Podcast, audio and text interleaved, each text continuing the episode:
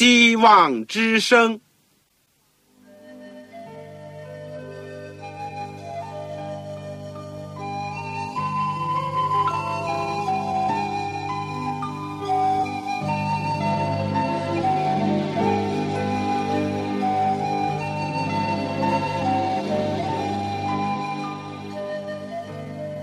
各位听众朋友，各位弟兄姐妹，欢迎您收听信徒培训这个节目。教会的兴旺，不单表现为人数众多，更要求教友的素质好。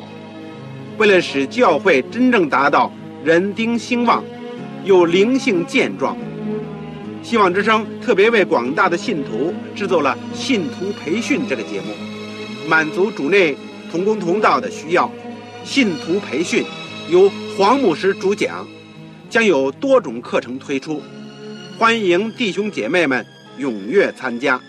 下面我们就把节目时间交给黄牧师。亲爱的听众朋友，各位组内的弟兄姐妹，你们好，我是旺草。我们现在又来到了圣经要道与神学的课程，今天要讲的是第十一讲。基督复临，这是一个非常重要的题目。我们的经文呢是在马太福音第二十四章。我们在学习之前，我们一起做一个祷告。亲爱的天父，我们再次的谢谢你，我们又有机会能够借着空中的电波和弟兄姐妹和朋友相会。而且更重要的是，我们有机会能够学习主的圣言，我们又可以有这个特权，一起来到主面前，为了要寻求你天赋的帮助以及圣灵的启迪，因为我们知道我们在这世界是多么需要你，我们多么需要主的真理来帮助我们，使我们在这个今生的道路上有盼望、有力量。天父啊，我们也知道主耶稣再来日子也很近，求主说明白这个真道，而且能够传扬这个大喜的信息，给所有那些没有盼望、所有在黑暗当中人都能够有一天看见了大光。求主与我们同在，垂听我们的祷告，祝福在收音机旁边的每一位。也求主能够给我们圣灵的光照，也给我们安静的心，也给我们好的收听的效果。我们所有不足之处，都求主能够补足。听我们的祈求，是奉主耶稣基督的圣名，阿门。在第二次世界大战的时候呢，盟军的麦克阿瑟将军和一部分美军驻扎在菲律宾，但突然。麦克阿瑟将军呢，奉命他掉，所有的官兵呢，当时都非常的忧愁，因为觉得他们的统帅要离开他们。在一个漆黑的晚上，麦克阿瑟将军呢，将要坐着一个炮艇离开这个岛屿。他看着那些神情颓丧、士气低落的士兵呢，他就透过了这晚风和夜幕。传给他们一道信息：我会回来的。当时所有的官兵就因着这个信息得到了鼓舞。果不然，多年以后呢，麦克阿瑟将军呢就带领着大军回来了，从日本的侵略军手下收复了失地，也解救了那些被困在孤岛上的士兵。上次我们讲了。耶稣基督再来的应许，以及他为什么要再来，和他复临的时候的样式，正是这些应许呢，使得上帝的儿女得到了安慰、鼓励，也知道了基督复临的目的，就是使基督徒的生活有了方向和盼望，而明白了他以什么方式再来。就会保守他们，使得他们呢不至于受到迷惑。当年第二次世界大战的时候，麦克阿瑟呢离开了他的士兵们，但是后来呢，毕竟真的回来了，也收复了实地。但那个时候，主耶稣基督要突然的离开他的门徒，虽然是他要差遣圣灵，代表他在人心当中工作，但是他自己呢，毕竟还没有亲自的再来。那么，到底什么时候再来呢？这就是我们今天要学习的第一个问题。他再来之前有什么兆头呢？这是我们要研究的第二个问题。至于第三个问题呢，是我们如何的准备着他的再来。我们先讲第一个问题：基督复临的时间。我们说盼望耶稣来，这可以追溯到亚当犯罪以后。当他生第一个儿子该隐的时候呢，他以为这就是要来的女人的后裔，他要来伤蛇的头。只是他们慢慢的才领悟到，由于他们的罪，上帝要付出何等的代价。他们希望上帝呢能够两步来并一步走，耶稣快来结束这个罪恶的统治，赶快。打伤蛇的头，但谁知道，耶稣先要第一次来，先要为人受苦、牺牲、舍命，然后呢，才能够来收回这个世界的统治权。就是因着人类犯罪而失落了，而且卖给了撒旦的那个主权。历代以来的圣徒都在这样的焦切的盼望着。尤其是在世道不好、社会的风气江河日下、人心叵测的时候，作为上帝的儿女呢，就更加的渴望能够回到伊甸、回到乐园，更加盼望救主快快的来到，能够见到救主耶稣的风貌和神采。耶稣果然来了，但他第一次来呢，只是为。人赎罪，而就在新月的时候呢，历代的圣徒，包括当时的使徒呢，也急切的盼望耶稣能够第二次的回来。多少人都盼望在他们有生之日就能够见到这个大喜的事情。可是，一等再等，在上帝的时间表里面，似乎这个日子还没有来到。初世纪是这样。中世纪呢，同样的许多的圣徒，在他们殉道之前，也渴望着那公义的主来审判天下。就像启示录书第六章第十节所说的，他们大声喊着说：“圣洁真实的主啊，你不审判住在地上的人，给我们生流血的冤，要等到几时呢？”于是有白衣赐给他们个人。又有话对他们说，还要安息片时。宗教改革家马丁路德、卫斯理等等，他们也都盼望耶稣基督能够很快的再来。在十九世纪的中叶呢，在美洲就以威廉·米勒尔为首的富灵信徒，以及世界各处呢，都有一些上帝的仆人。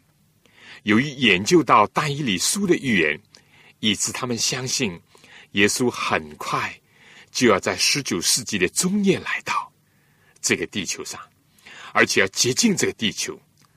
他们是多么的兴奋，何等热忱的去传扬这个大喜的信息啊！但他们的快乐很快就变成一个著名的，就所谓一八四四年的大失望。在这以后呢，还是不断的有人想给耶稣再来呢，设定一个日期。而到了近年来就更多了。在九十年代，一个朝鲜的教会的组织宣传耶稣要在某年某日要再来，但是又一次的错误，而且失败了。如果我们能够冷静的话，我们应当从圣经里面。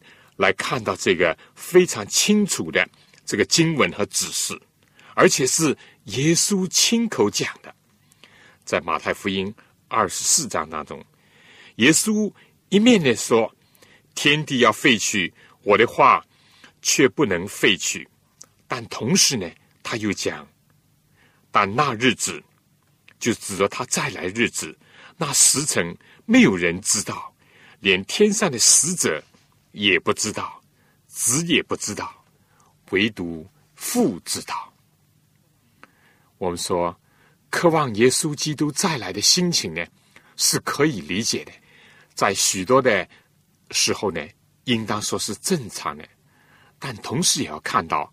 撒旦要迷惑人，要煽动人的狂热主义，以及由于一次又一次的失望的经验呢，就败坏了人真正的信心和信仰，甚至于绊跌了许许多多不幸的人。这样呢，就达到了撒旦掳掠人心以及毁灭人类的一个阴谋。所以我们第一点应当清楚的知道，任何人。任何组织，如果是宣讲耶稣在某年某月某日某时某地要来到的话，我们说都不是出于圣经的指示，都不足以相信，更加不能盲从，或者甚至加以宣传。第二呢，我们说在马太二十四章三十九节。四十二到四十三节里面呢，给了我们一个思想，就是说，耶稣会在人想不到的时候，突然的来到，在我们不知不觉的当中，当我们毫不警醒，或者是沉迷昏睡的时候，就会像夜间的贼突然来到一样。这个是事物的一个方面。对于凡不相信基督。不研究圣经，不注意圣经的预言和预兆，对这样的人，耶稣基督的来到，对他们就像贼一样，使他们遭到损失，使他们措手不及。但是对于上帝的儿女和那些以上帝的话做脚前的灯、路上的光的人，特别是接受先知更确的预言，让他好像灯照在暗处的人。他们必定会顺着上帝的带领，一步一步的能够看到世界的演变，以及知道基督的临近，而准备自己也抢救其他的生灵。这等是光明之子、白昼之子，他们将会在生命的荣耀的光中得见光。这一段呢？我们是讲到了关于耶稣再来的一个时日，我们说是没有人能够知道的。相反呢，正因为这样，我们必须要时刻的警醒。那么，又凭着什么，我们知道耶稣很快的就要再来呢？这是我们讲的第二个问题了，就是耶稣基督的复临的预兆。上帝为了使人呢？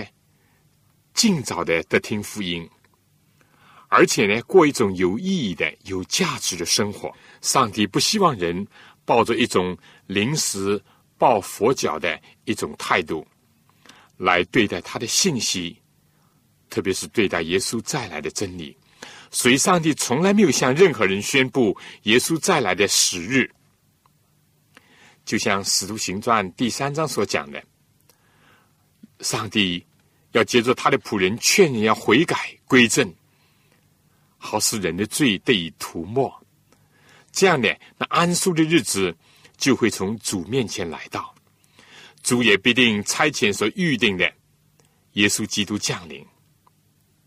主耶稣是一定要降临的，虽然人不知道，上帝不让人知道，这是出于他的爱。但同样，本着上帝的大爱。给了人许多的预兆，凡是留意而且警醒的人呢，都能够心里明白。圣经，特别是新约圣经，有许多关于耶稣再来的预兆。马太福音二十四章是相当完整的一个篇幅，论到了基督复临的预兆，而且是耶稣自己亲口讲的。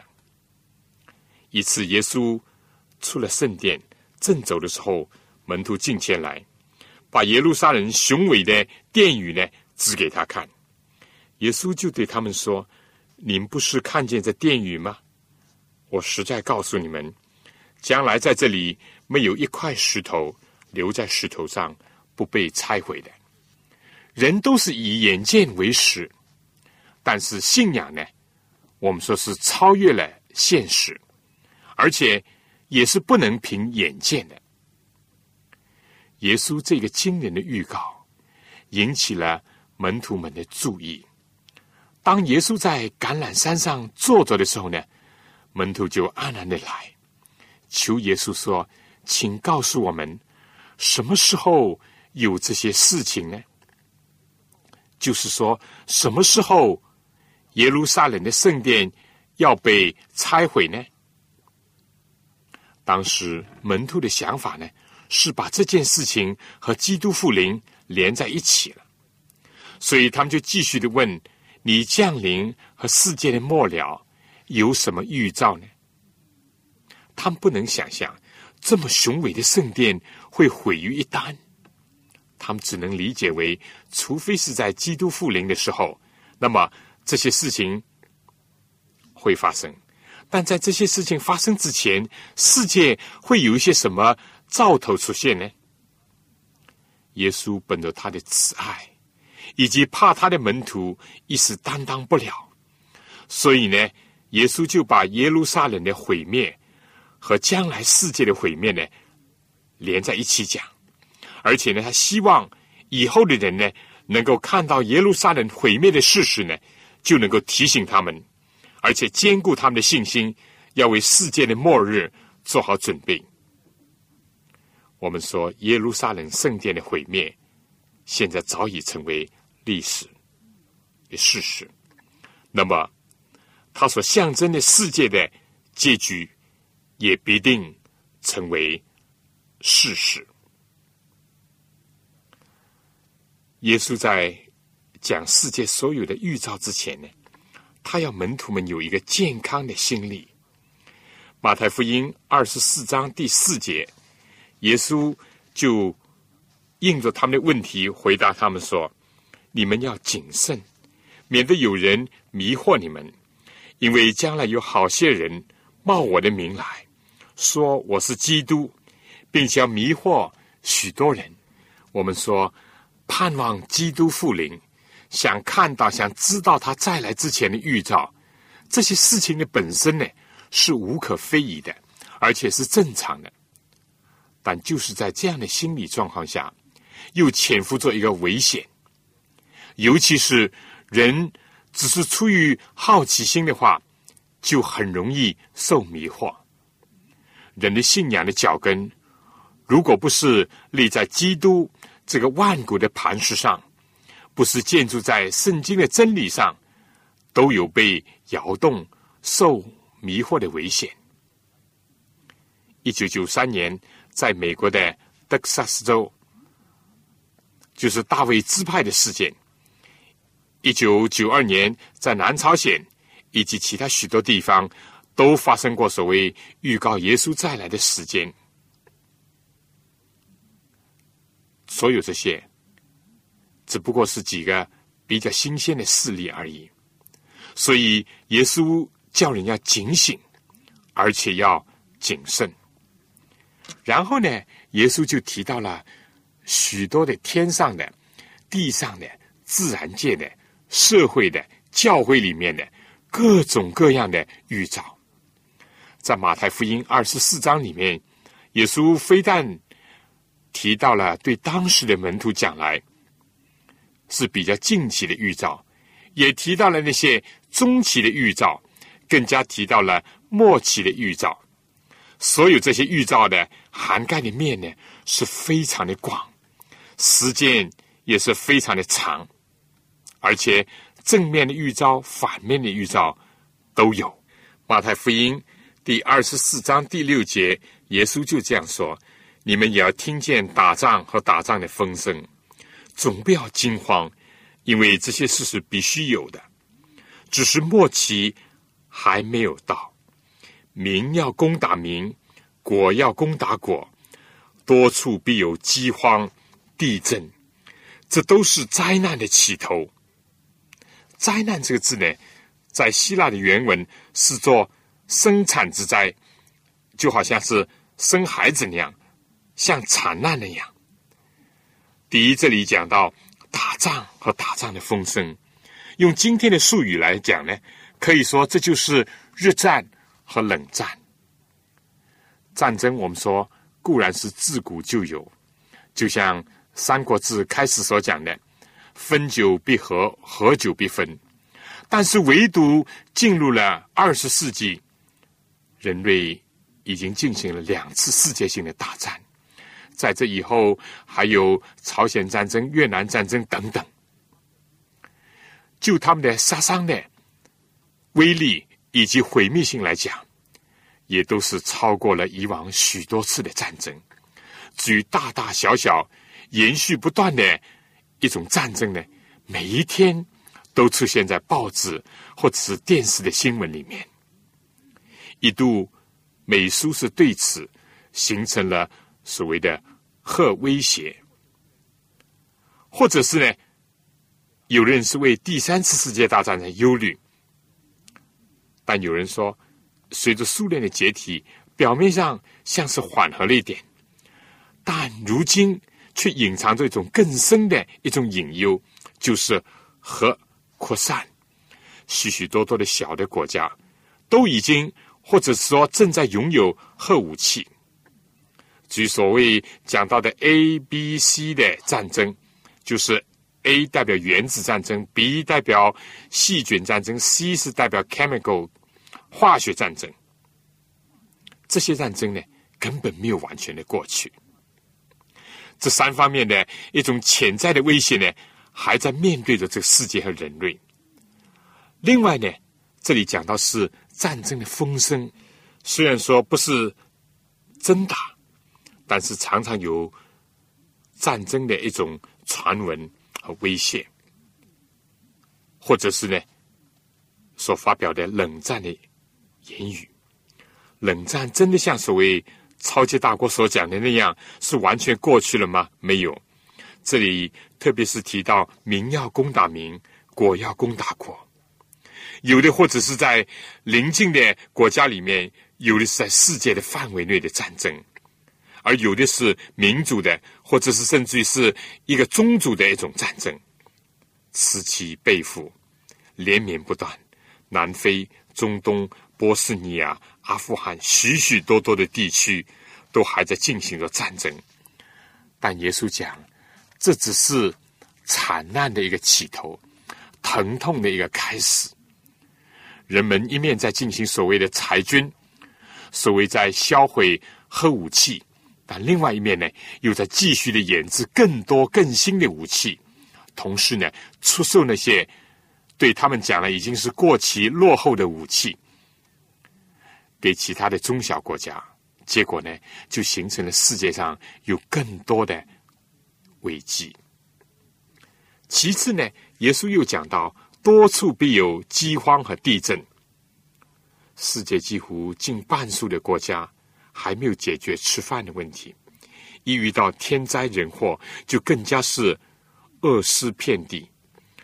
索马利亚骨瘦如柴的儿童的情景。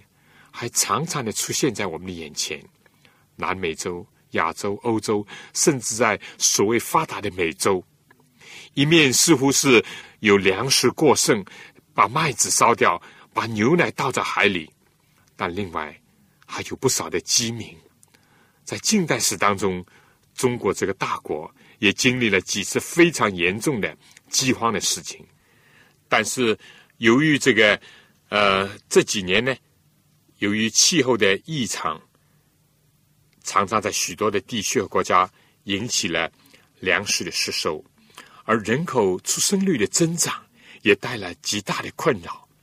粮食的增产远远的及不上人口的增长，尤其是在落后的地区和发展当中的国家呢，更加是这样。而耶稣又提到另外一个预兆，就是多处必有地震。美国一九九四年南加州的地震，损失达到三百亿美元，死伤的人有三千。在这个世纪里面，旧金山的大地震、东京的大地震、中国的唐山大地震，都使人们记忆犹新。圣经里面形容这个地球，好像一件外衣，渐渐的旧了，快要被卷起来了。地壳的活动呢，在加剧。有人统计，十六世纪呢，有二百五十三次的地震。十七世纪有三百七十八次地震，十八世纪有六百四十次地震，十九世纪有两千一百十九次地震。二十世纪地震的频率呢就更加的稠密，而且震幅呢也更大。一九二零年，中国甘肃的地震二十万人死亡；一九二三年，日本地震三十万人死亡；一九七六年。中国唐山大地震，官方所公布的有二十五万人死亡，另外有二十多万人受伤，这是很惨痛的景象。圣经讲多处必有地震。另外呢，在路加福音二十一章十一节里面，又这样记载：除了地要大大的震动，多处必有饥荒和瘟疫，又有可怕的异象。陆家这位医生呢，更加注意到了，或者就是关于疾病的这一点。二十世纪一度曾经由于流感，在欧洲就夺取了近千万人的生命。而近年来呢，虽然医学昌明，这个制服了许多的流行病，但是有更多新型的疾病在威胁着人类。以前我们说是痰痨。变色，后来呢变为痰癌变色，而到了近年呢，威胁人类生存和健康的是艾滋病，到处流行。据统计，一九九三年有两百五十万人患艾滋病，而一千五百万人已经感染了这种病毒，就是所谓 HIV 的阳性。其中的大多数人呢，在今后的十几年当中都会死亡，而到了公元两千年，将会有四千万人被验证为 HIV 的阳性，还有一千万人将会患上了艾滋病，而且等待着死亡。另外一个惊人的预兆呢，就是在马太福音二十四章十二节所讲的。耶稣说：“只因不发的事增多，许多人的爱心呢，才渐渐的冷淡了。罪恶的潮流上涨，而爱心却低落，并不像有人所讲的。现在呢，科学发达，教育呢普及，物质文明呢不断的高涨，但是却没有提到另外一方面，就是罪恶的案件呢也在不断的增长。在有些国家当中。”已经达到了非常惊人的程度。九四年，美国的总统以及人民呢，认为对付犯罪的事件是美国国内的第一件呢重要的事情。很多人都怀疑，就算是增加十万个警察在街上巡逻，也无济于事。这些年来，单单死在暴力与非命的儿童呢？也就是说，被枪杀的儿童就多过于在越南战争当中死亡的美国士兵的人数。青少年犯罪尤其严重。中国的政府的官员也惊呼这方面的一种现象呢，回潮。美国的离婚率有些州呢高达百分之五十以上。中国在八十年代初，离婚率仅仅占百分之四点一。到了九十年代的初期的统计呢，已经达到了百分之十八，而且还有上升的趋势。许多的家庭破裂，全世界的色情腐化的事件到处泛滥，皇朝汹涌，监狱呢人满为患。使徒保罗在圣灵的感动下这样写道：“提摩太后书第三章第一到第六节，你该知道末世必有危险的日子来到。这不是讲其他的日子，确实是讲末世。为什么呢？保罗说：“因为那时人要专顾自己，贪爱钱财，自夸，狂傲，妄毒，违背父母，忘恩负义，心不圣洁，无亲情，不解怨，好说谗言，不能自约，性情凶暴，不爱良善，卖主卖友，任意妄为，自高自大。”爱厌乐，不爱上帝，有金钱的外貌，却背了金钱的实意。这是今天世界社会多么生动的一种写照啊！专顾自己，个人主义，以一己为人生的中心，夺去了人一切的精力。至于服务人的一种精神，帮助别人一种愿望，逐渐的在减少。贪爱钱财可以说成为一个普世的现象，财神呢到处招摇过市，为世界上人所顶礼膜拜，金钱万能这股妖风呢从西方吹到了东方，但我们说这世界是不是没有希望呢？应当说是有希望的，就是我们今天所要讲的耶稣再来。就是我们的希望，尽管在黑暗当中，让我们还是要看见这个亮光。我想下面呢，就请听一首歌，《我们有希望》。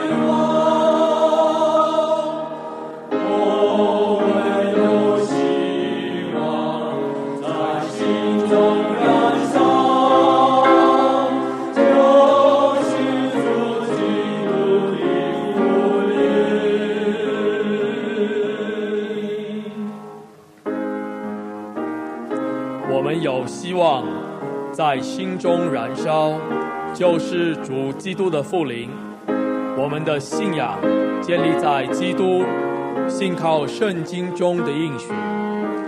我们相信是现在，无论远近的万邦，一起警醒同高唱：哈利路亚，主是王。我们有希望在心中燃烧，就是主基督的复临。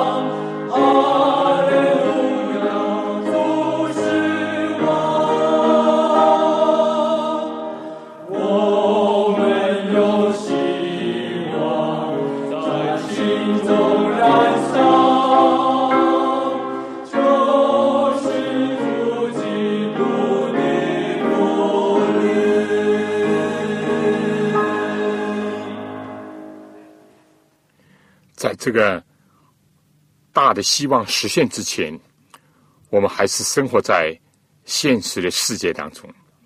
让我们再来看一下雅各书上另一个应验的非常奇妙的，也是一个惊人的一个预言，就是讲到今天的贫富的炫著的时候，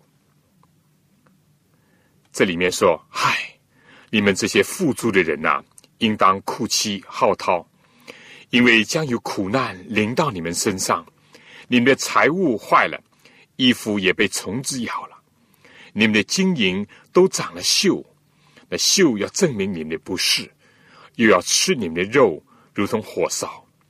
你们在这末世，只知积转钱财，工人给你们收割庄稼，你们亏欠他们的工钱，这工钱有声音呼叫，并且那收割之人的冤声已经入了万军之主的耳。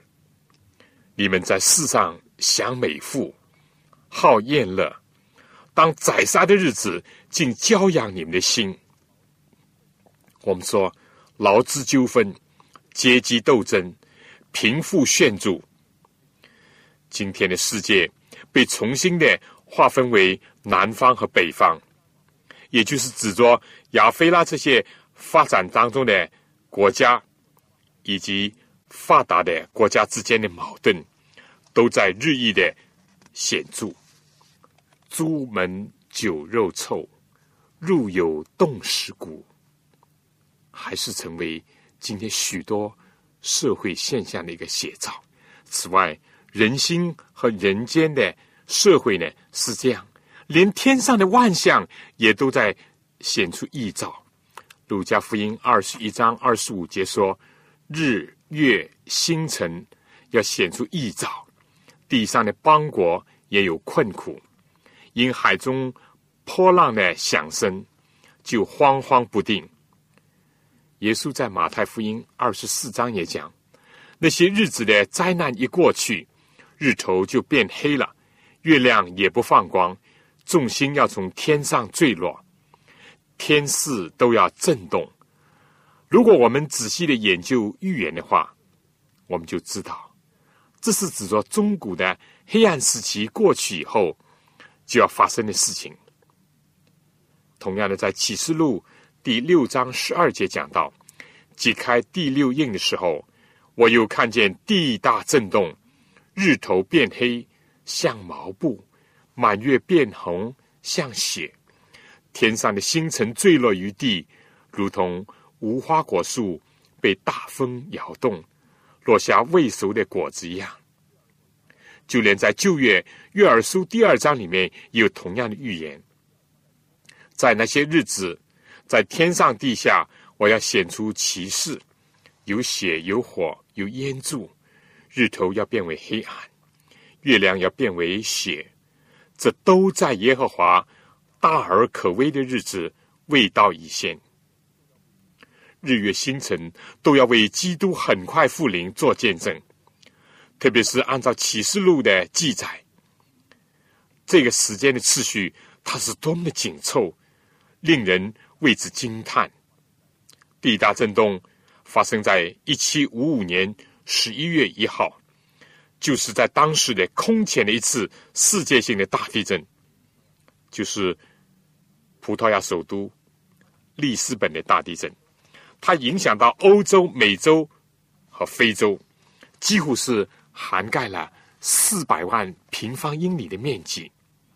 而它的正中呢，是在葡萄牙的里斯本，也就是它的首都，造成了成千上万的伤亡，以及无数建筑物的倒塌。当时很多人就认为这是一个末世的一个迹象，从此呢。也就开始了，而且引起了人对末世的预言的研究。紧接着，这圣经预言是日头变黑，月亮变红像血。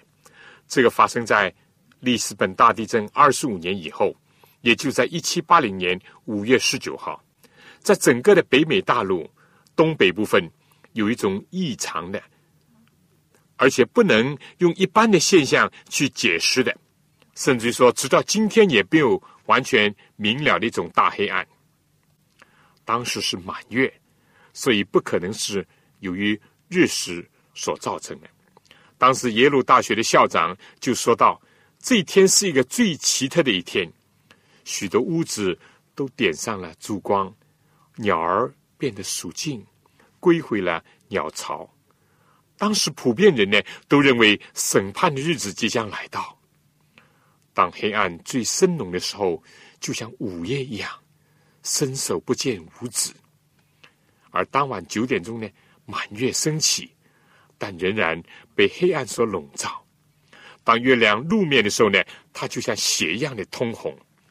所有这些正应验了圣经里面的预言。而众星坠落的预言是怎么应验的呢？在一千八百三十三年十一月十三号，我们说虽然以前也都会有流星，但这次流星雨之大是空前的。平时呢，每小时只能见到一两颗流星。但在那一天的晚上，一小时竟有六万颗流星可以见到。从此呢，也就开始了流星雨这门科学的研究。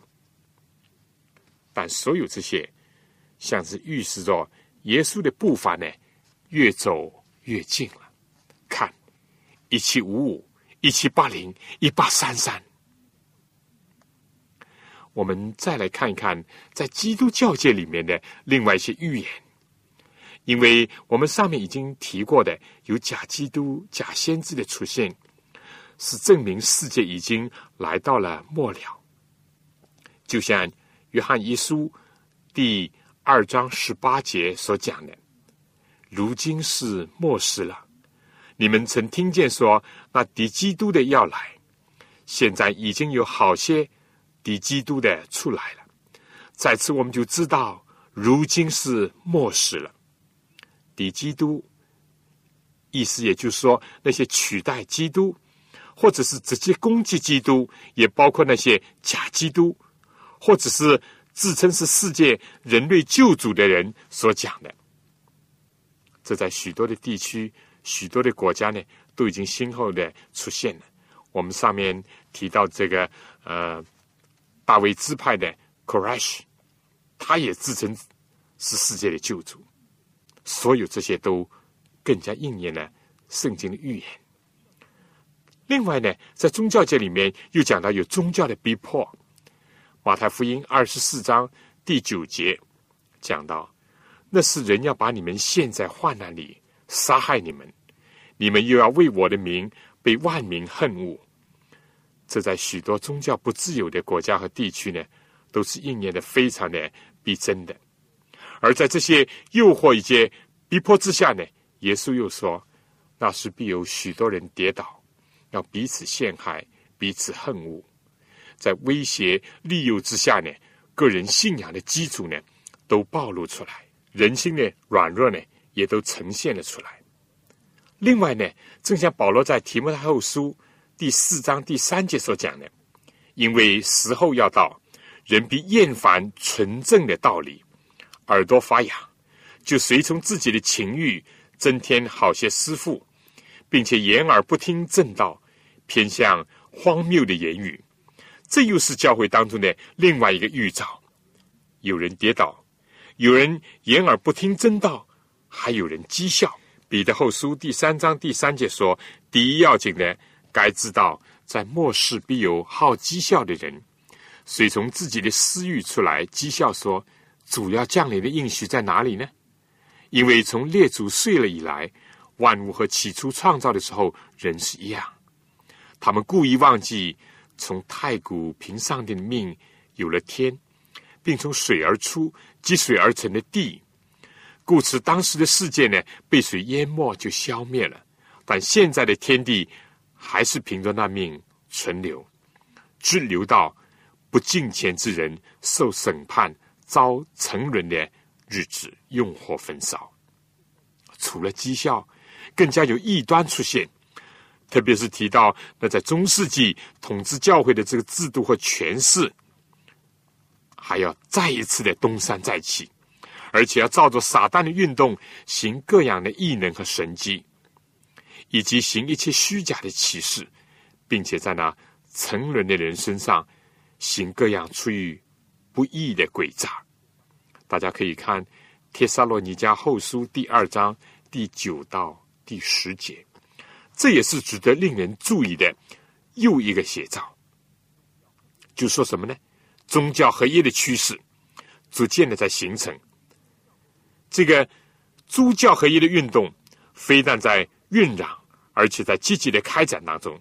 在所谓的基督教的国家，信仰的日存呢日渐衰退，宗教的自由呢也越来越受到限制。美国也不例外。有关发生在基督教界里面这些不好的方面呢，却从反面见证了主耶稣基督必定要快来，因为教会呢处在启示录书第三章所讲的老底家教会的光景当中，不冷不热，自以为富足，但在灵性上呢却是倒退败坏。而且其中呢，又隐藏着各种的腐败、逼迫和罪恶。但在另外一方面呢，圣经却也应许说，就是在约珥书第二章二十八节说：“以后我要将我的灵浇灌凡有血气的，你们的儿女要说预言，你们的老年人要做异梦，少年人要见异象，在那些日子。”我要将我的灵浇灌我的仆人和使女，上帝的圣灵就好像雨露那样从天配降，浇灌在干渴之人的心田当中。同时呢，准备着最后一次的福音的大收割。今天从世界许多的地方，这个传来许多鼓舞人心的见证。新几内亚、非洲、拉丁美洲，以至到中国的许多地方，有许许多多的人，以空前的一种热忱，在寻找真理，在领受亮光，在接受福音，在相信耶稣，而且在受尽加入教会。中国东北的某个城市，实际上是一个小城市，在一个周末，有近两千人受尽归主。在一九九三年，在同一个地方，在一周之内，又有四千多人受浸，归入主耶稣基督；而到一九九四年，又另外有三千人受浸。虽然那个地方呢没有牧师，但是弟兄姐妹和长老们同心协力，为主做出美好的见证。在菲律宾，在南美的巴西，都有成千上万的人加入教会。单单我们教会。在这世界上，每五秒钟就有一个人加入，因为耶稣曾经在马太福音二十四章十四节说：“这天国的福音要传遍天下，对万民做见证，然后末期才来到。”耶稣升天前，给他门徒一个大使命。当时耶稣说：“天上地下所有的权柄都赐给我了。”所以你们要去，使万民做我的门徒，奉父子圣灵的名给他们施洗。凡我所吩咐你们的，都教训他们遵守。我就常与你们同在，直到世界的末了，并且要在耶路撒冷、犹太全地和撒玛利亚，直到地极，做我的见证。今天我们说，除了有八九亿的基督徒。以及另外的近十亿的天主教徒，还有许许多多的借着各种的渠道，不论是借着文字，包括借着我们今天的广播，或者是用电视而听见福音的人。当然，还有一些地区和人民正等待着人把福音去传给他们。据圣经呢，也在大量的发行，这也是一个重要的迹象。在一九零零年。圣经只有五百三十七种文字和方言，到了一千九百八十年，就已经发展到了一千八百一十一种文字跟方言，几乎代表了世界上百分之九十六的人口的地区呢，都有他们的圣经。到了九十年代呢，就更加有新的进展，已经超过了两千种的文字和方言。来发行这个圣经。而圣经呢，在一九零零年呢，只是五百四十万本；而在一九八零年呢，就有三千六百八十万本整本的圣经。这是指哦。至于那些单行本的圣经呢，有五亿本。被分发到世界各地，单单基督福临安息日会，现在已经在两百多个国家和地区开展他们的宣教工作，也复视了许许多多的医药卫生和教育的工作，都在传扬着耶稣再来的一个伟大的一个信息。我想现在呢，就请大家听一首音乐，你真伟大。耶稣基督一千九百多年之前为我们降生，以后为我们定死，但是他应许我们，他必再来。他是我们的创造主，也是我们的救赎主。这首歌讲到：你真伟大，何等伟大！主啊，我神，你真伟大！主啊！我神，我每逢举目观看你手所造一切奇妙大功，看见星宿，又听到隆隆雷声，你的大能遍满了宇宙中。当我看到神竟愿差他儿子将士舍命，我几乎不领会。主在施家，甘愿背我的重担，流血舍身，为要赦免我罪。当主再来，欢呼声响彻天宫，何等喜乐！主借我回家，我要跪下天宫的敬拜侍奉，并要颂扬上帝啊！你真伟大！我灵歌唱，赞美救主我神。你真伟大，何等伟大！我灵歌唱，赞美救主我神。你真伟大，何等伟大！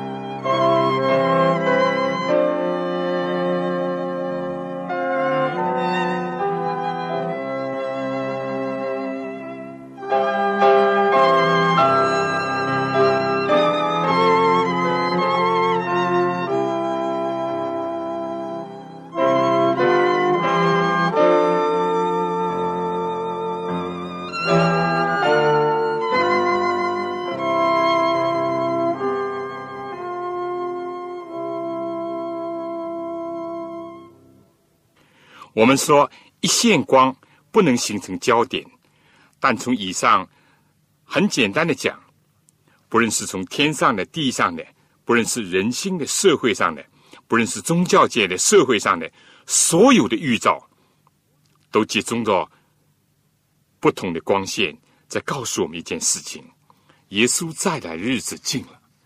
更何况我们今天呢，还没有包括了对旧约但以理书第二章、第七、第八、第十一章的重要的预言的研究。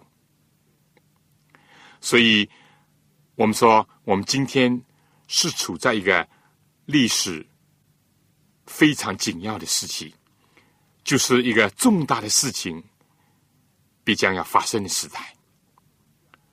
但就是这样的。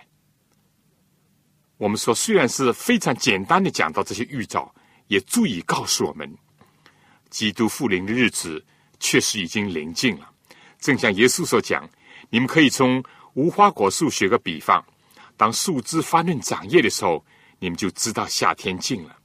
这样，你们看见这一切的事情，也该知道人子近了，正在门口了。我实在告诉你们，这个时代还没有过去，这些事都要成就。”天地要废去，我的话却不能废去。马太福音二十四章三十二到三十五节。我们今天已经生活在一个空前严肃的时代，也是最黑暗的时代，但也是最光明的时代。最后呢，我们讲一讲如何准备基督福临。按照各种的预言和预兆呢，我们指出耶稣快要再来，我们应当做些什么准备呢？首先，我们要相信耶稣的应许。因为还有一点点的时候，那要来的就来，并不迟延。只是一人必因信得生，他若退后，我心里就不喜欢他。我们却不是退后入纯冷的那等人，乃是有信心以致灵魂得救的人，用信心的眼光来穿透云雾，凌驾在一切世界的纷扰之上，而且在基督里面因着信他而进入安息。其次呢，就是要警醒，因为耶稣一再的劝告人要警醒。耶稣说：“所以你们要警醒，因为不知道什么时候你们的主就要来到，不要与世浮沉，更加不要麻木不仁。预兆虽然实时的应验在我们的眼前，但正因为是见多听多就不怪，结果心灵呢就麻木了。所以我们必须要常常与上帝亲近，经常的研读主的话语。”常常的保持心明眼亮、头脑清醒。耶稣说：“你们要谨慎，恐怕因为贪食醉酒，并今生的思虑累住你们的心，那日子就如同网罗忽然临到你们。你们要时时警醒，常常祈求，使你们逃避这一切要来的事，得以站立在人子面前。第三呢，要加强灵修，要遵行主的道理。启示录第一章第三节说：念着书上预言的。”和那些听见又遵守其中所记载的，都是有福的，因为日期近了。听而不信，信而不行，都不能承受救恩。必须要因信称义，而且还要因信诚义，在生活方式上、人生观上、价值观上，都要迎合上帝的标准，而不要迎合世界的潮流。最后呢，要把这个大喜的信息呢，要传告给他还没有听见过福音的人，就像挪亚那样。